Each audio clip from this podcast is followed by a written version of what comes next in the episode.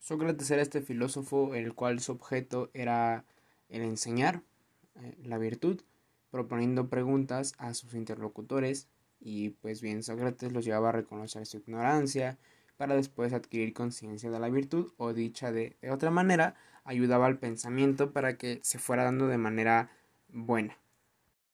Bien, Sócrates es parte de es parte muy importante de la filosofía griega, tanto en, su evolución, ya que tuvo muy buenas enseñanzas para, para, Platón, el cual fue su discípulo.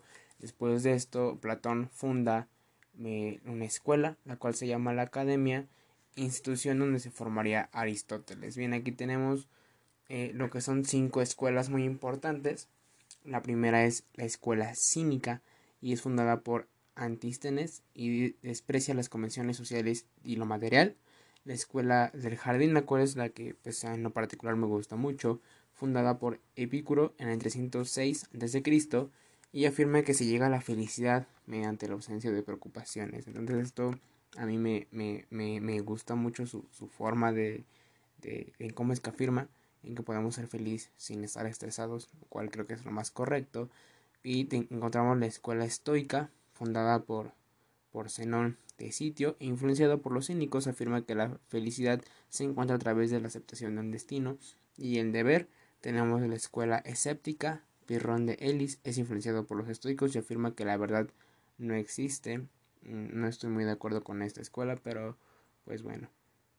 Eh, y bien tenemos la escuela patrística la cual corresponde a la etapa primaria en la que se articuló la filosofía con el dogma religioso, principalmente con lo cristiano. Aquí ya lo que es la ciencia se empieza a mezclar un poco con la religión y, y empieza a surgir de esta forma. También tenemos la, escuela escolástica. Eh, en, esta etapa, en esta etapa empieza desde el siglo del siglo XI al siglo XVI se intenta explicar la revelación cristiana a través de la razón y bueno, esto surge como consecuencia de la creación de las primeras universidades y la necesidad de aplicar el método científico pues para darle respuesta a planteamientos religiosos o sobrenaturales es lo totalmente contrario a la, a la patrística. Y bien, esta es la, primera etapa de lo que es la, la, filosofía en la antigua Grecia, sus orígenes y sobre todo em, se mencionaron a, a pensadores que marcaron un antes y después de la filosofía y gracias a ellos muchos filósofos que fueron surgiendo conforme al tiempo fueron cambiando la mentalidad y el enfoque de, del ser humano y pues bueno sin, sin muchas de estas escuelas y muchos de estos de estos pensadores no, no tendríamos la, la razón o el uso de razón como lo tenemos actualmente y pues bueno vamos a pasar al segundo tema los cuales son las principales corrientes de la, de la filosofía. En esa encontramos el jus naturalismo, el jus positivismo, el jus sociologismo y el jus marxismo. Estos, estas cuatro eh, corrientes también fueron muy importantes y vamos a hablar de ellas. Bien, vamos a comenzar hablando de qué es el jus naturalismo. El, jus naturalismo deriva del latín ius, que significa derecho, naturalis, que se refiere a la naturaleza, y el sufijo ismo, el cual significa eh, una doctrina. Entonces, es una teoría la cual parte de la existencia de, una serie de derechos que son propios e intrínsecos de la naturaleza humana, o sea que vienen con nosotros desde el momento en, en que nacemos. El naturalismo apoya la idea de que existe una serie de derechos que son propios del ser humano sin distinción alguna. Claro, todos tenemos estos derechos antes que cualquier otra, otra cosa. Bien, esos, esos derechos se relacionan con lo que es la ética y la moral, las cuales son entendidas como aquellas normas de buenas costumbres que todos conocemos y debemos cumplir. Y el, el naturalismo afirma que las leyes positivas, que son las leyes que, que rigen al Estado, buscan imponer el orden de la existencia humana y la justicia de manera coherente para evitar cualquier tipo de conflicto, que es lo que se debería de buscar en la sociedad, que todos estemos bien y que se respeten los derechos de cada persona.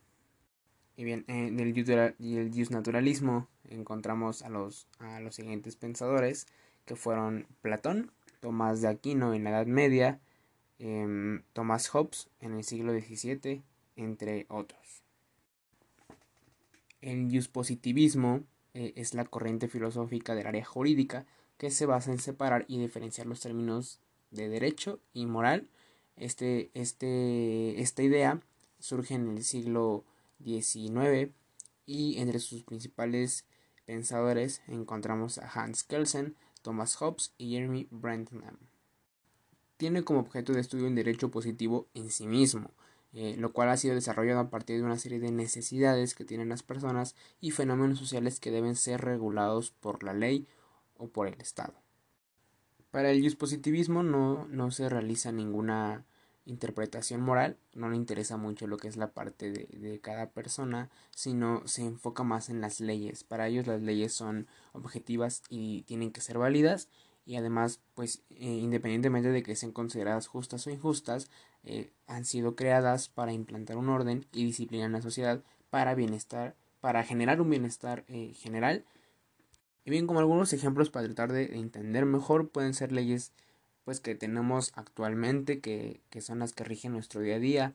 Por ejemplo, pueden ser leyes de tránsito, eh, los códigos que tenemos, las constituciones, entre otras. Todo esto es para establecer un orden jurídico y, social y evitar cualquier, cualquier problema. Por otro lado encontramos el socialismo, también se conoce como realismo o sociologismo jurídico.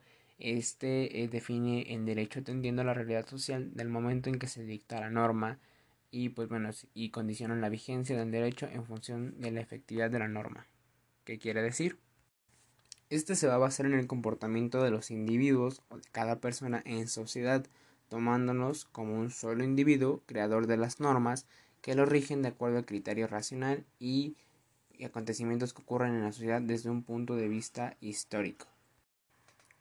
Encontramos el marxismo, el, eh, para esto pues hay que saber primero qué es el marxismo, el cual es el conjunto de doctrinas políticas y filosóficas. Eh, su principal representante es Karl Marx, el cual fue un filósofo, economista, periodista y revolucionario que apareció en el siglo XIX y con su eh, compañero Friedrich Engels. Bien, esta, esta idea se caracteriza principalmente por rechazar el sistema capitalista y defender los ideales de igualdad de clases. Eh, con la afirmación anterior, lo que Marx sostenía es que el sistema de producción y consumo es el factor que dirige tanto a la cultura como a las ciencias. Por lo tanto, pues si son manipulados obedeciendo los intereses de los que tienen mejor producción, pues obviamente vamos a ir haciendo a un lado a los que no tienen tanto mm, tanto eh, tanto interés. Bien el siguiente tema es el estructuralismo. Para, eh, para, ello hay que saber qué, qué, es el estructuralismo. Es un enfoque filosófico afín a diversas ciencias y disciplinas que propone el análisis de un objeto o sistema como un todo complejo de partes relacionadas entre sí. En palabras más sencillas eh, proponen la identificación de las estructuras que componen los objetos de estudio, sea cual sea el tema. Bien, es importante entender que el, estructuralismo no es una escuela, eh, como pues lo es el marxismo, entre, entre otras escuelas, sino que es un enfoque de investigación muy empleado en cualquier ciencia social y surge en la segunda mitad del siglo XX. Analiza la, la estructura interna de cada conjunto ya sea que se estudien eh, en el interior o de manera muy, muy separada.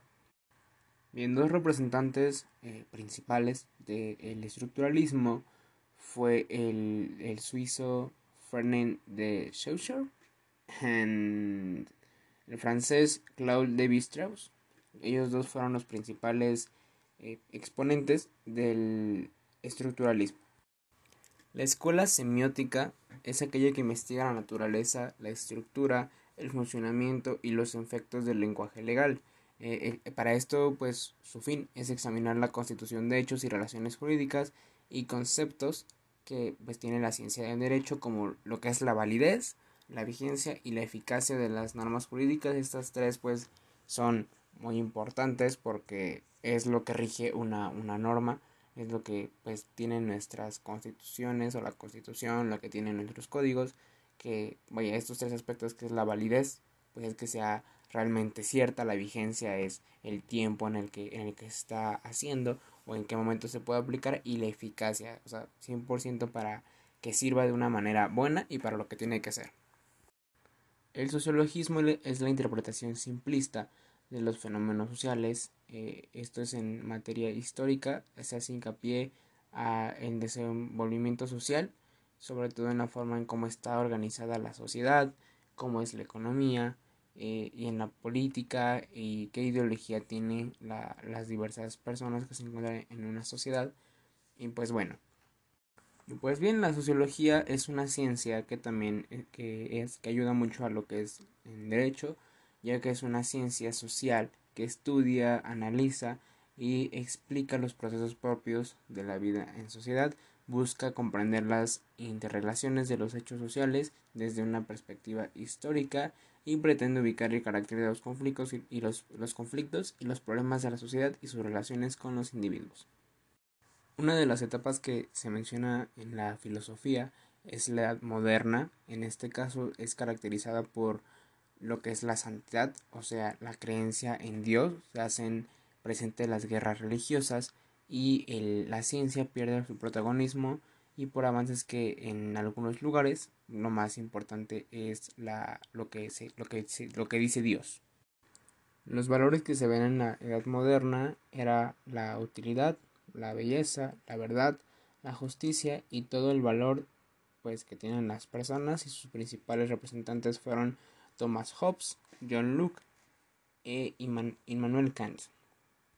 También se encuentra la edad contemporánea y el pensamiento de, esta edad se caracteriza por se caracteriza por la crisis del positivismo jurídico, o sea ya no se cree tanto en, en las leyes y pues con ello se debe entender que dicha corriente ha caído pues en desuso ya que fue totalmente superada y pues bueno en esta en esta edad los principales representantes son Hans Kelsen, Rudolf Stammer y Gustav Radbruch. Bien, hay que saber quién es Thomas Hobbes. Thomas Hobbes fue un filósofo que vivió en 1588 y falleció en 1679 eh, algunas frases que él tenía era es que el hombre por naturaleza es un ser asocial, el estado de naturaleza es un estado de guerra y miseria permanente y el hombre es el lobo del hombre. El miedo mutuo domina la vida y por último la sociedad nace por una causa útil, lograr la paz y la seguridad. Para Thomas Hobbes el hombre era una persona eh, mala que no se fijaba tanto en, los demás ya que tenía la libertad de hacer y poder hacer lo que él quisiera, siempre y cuando, pues, bueno, se podía esto hacer de manera, pues, por la fuerza o por el fraude.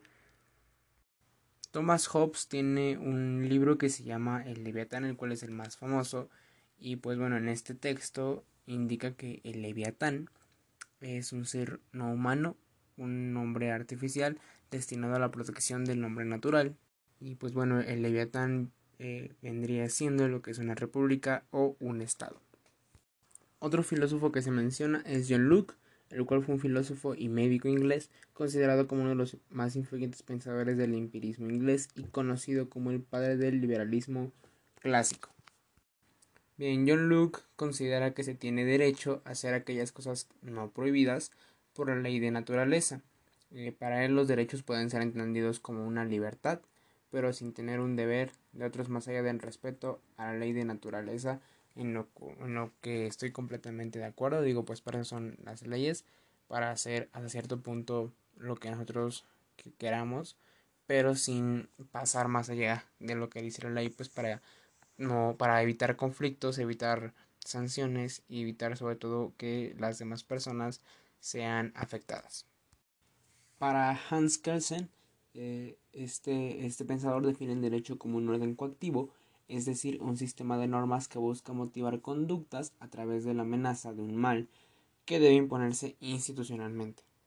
Bien, esto es una, la, teoría pura del derecho de Hans Kelsen y bueno, aunque la interpretación es totalmente positiva porque el objetivo principal es explicar lo que es el derecho y sobre todo se, baja, se basa mucho en las normas jurídicas que se tienen. Bien, los derechos y deberes jurídicos del hombre están ligados a la dignidad de la persona, lo cual es la proyección positiva y vital de la misma, la cual constituye una condición de libertad y autodeterminación, En deber jurídico significa la existencia de una norma válida que ordena determinado comportamiento. Y pues para mí eso tiene mucha relevancia ya que es como funciona el hombre en, en la sociedad. Tiene que ser una persona que respete los, lo que son las normas para que se pueda tener un, un buen comportamiento dentro de, de, esta, ya que pues todos tenemos nuestros derechos, que obviamente hay que hacerlos valer, pero pues también tenemos nuestras obligaciones. Gracias a los, que, a los pensadores eh, que tuvieron esta, esta visión, se hizo la, la Declaración de los Derechos del Hombre y del Ciudadano, los cuales iban a regir por mucho tiempo a lo que fue al, al ser y a la sociedad. La Declaración de los Derechos del Hombre y del Ciudadano es del año de 1789 y fue aprobada por la Asamblea Nacional Constituyente Francesa el 26 de agosto de dicho año y este es uno de los documentos fundamentales de la Revolución Francesa para definir a lo que es la persona, la comunidad y bien.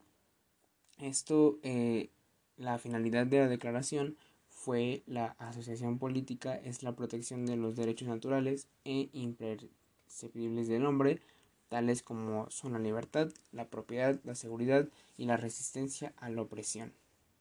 Dicha declaración tuvo como consecuencia a que el ciudadano pudiera hablar, escribir e imprimir libremente lo que él quisiera sin tener algún abuso de, de parte de la autoridad de ese entonces. Este es un documento de de tipo histórico jurídico, ya que es un documento con la intención de convertirse en ley.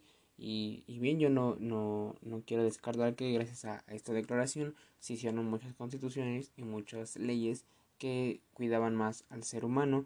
Este, este, esta declaración tiene su origen en la filosofía de la Ilustración. La edad de la Ilustración corresponde al siglo XVIII y esa es la idea del progreso. En esta filosofía viene de la revolución científica e intelectual del siglo XVII y transmitió y, popularizó las ideas de Bacon y Descartes para, pues, bueno, para abrir un nuevo, un nuevo, una nueva idea de que pues todo tiene algún algo atrás que es científico e intelectual. Como todo objeto de estudio tiene una metodología en este caso vamos a, saber de qué origen viene y cómo es que, aplica en la filosofía. Eh, la metodología proviene de los vocablos griegos método y logos, que significa eh, razón, logos, y métodos significa estudio o tratado. Eh, queda de la siguiente manera, el estudio o tratado de los métodos. Para esto el concepto de, logos es el siguiente, es una serie de conjunto de pasos ordenados y sistematizados que tienen como fin llegar a la obtención del conocimiento. O también puede ser que es un estudio de las propuestas que se dan para resolver problemas en el ámbito jurídico. Esto es un, una ayuda muy buena ya que para los autores y para personas que se dedican a investigar llevan una manera más ordenada, más organizada y con más exactitud hacia lo que son los procesos eh, del jurista. Se puede ver la metodología de, del derecho en lo que son la producción de normas, lo que lleva el poder legislativo, en la aplicación de normas, que lo lleva el poder ejecutivo, y pues la investigación jurídica para después darla a conocer. Por eso es muy importante saber y y, ajá, claro, tener en presente la importancia de la metodología. Bien, como todos sabemos, el hombre tiene sus derechos y no puede también dejar de tener sus deberes y esto pues es para que todos vivamos claramente en una sociedad estable y sin problemas. Pero todos sabemos en este caso lo que es la seguridad, que es la justicia y pues vaya, para que esto, esto surgiera tuvo que haber algunas, algunos problemas anterior. Y pues bien, lo jurídico es una dimensión del mundo personal, o sea, es muy individualista ya que pues una persona no puede poseer lo mismo, lo que, o, sea, o que sea mío, por así decirlo. Entonces pues para esto se hicieron eh, ciertos derechos para respetar lo que le corresponde a cada persona. Ya que esto pues ya sería la justicia, que es la darle a cada quien lo que le corresponde, y pues bien, el derecho es el instrumento cultural para orientar mediante fines y valores su conducta hacia un deber ser que lo permite asegurar la coexistencia social y su plena realización personal. O sea, el derecho nos, nos rige para saber qué es lo que hacemos bien y qué es lo que estamos haciendo mal y para no afectar a terceros. Como todo, como toda, eh, como todo estudio tiene una, tiene un fin. En el caso del derecho es la justicia, la seguridad social y el bien común. Eh, por justicia entendemos que son darle cada quien a lo que, a lo, que le corresponde, ser justos, vaya, para llevar un, llevar un orden. El bien común es el conjunto de valores, bienes y experiencias que contribuyen a la conservación y el progreso de la comunidad y el bienestar material, moral e intelectual de las personas que, que vivimos en una sociedad, o sea que todos estemos de la mejor manera posible relacionados y no tengamos ningún problema. Y la seguridad jurídica, pues es la garantía que nos dan a cada, cada persona, pues por parte de nuestros bienes y derechos, pues no serán atacados, no serán violentados y pues si esto llega a pasar, la, la, sociedad nos tiene que garantizar o las leyes nos tienen que garantizar una protección y reparación de los daños. Bien, por último, la lógica jurídica se ocupa de analizar totalmente el razonamiento de, de las personas en la manera pues jurídica para que lleve una coherencia, un, un fin que siempre y cuando sea recto pues para entendernos de la mejor forma. Y pues bien, estos fueron algunos de, los temas que, se trataron en este podcast llamado Filosofando Ando. Claramente vamos a ir aprendiendo juntos, vamos a ir eh, avanzando para tener un conocimiento mejor conforme a los fines del, del derecho y la filosofía en derecho sobre todo. Y pues bueno, eh, esto sería todo por, por, el, por la, el capítulo de hoy. Espero que les haya gustado y pues nada, nos estamos escuchando en otra emisión de este su podcast. Fue para mí fue un gusto estar aquí con ustedes y pues nada, que tengan un excelente día. Pásensela muy bien y pues aquí estamos. Nos vemos.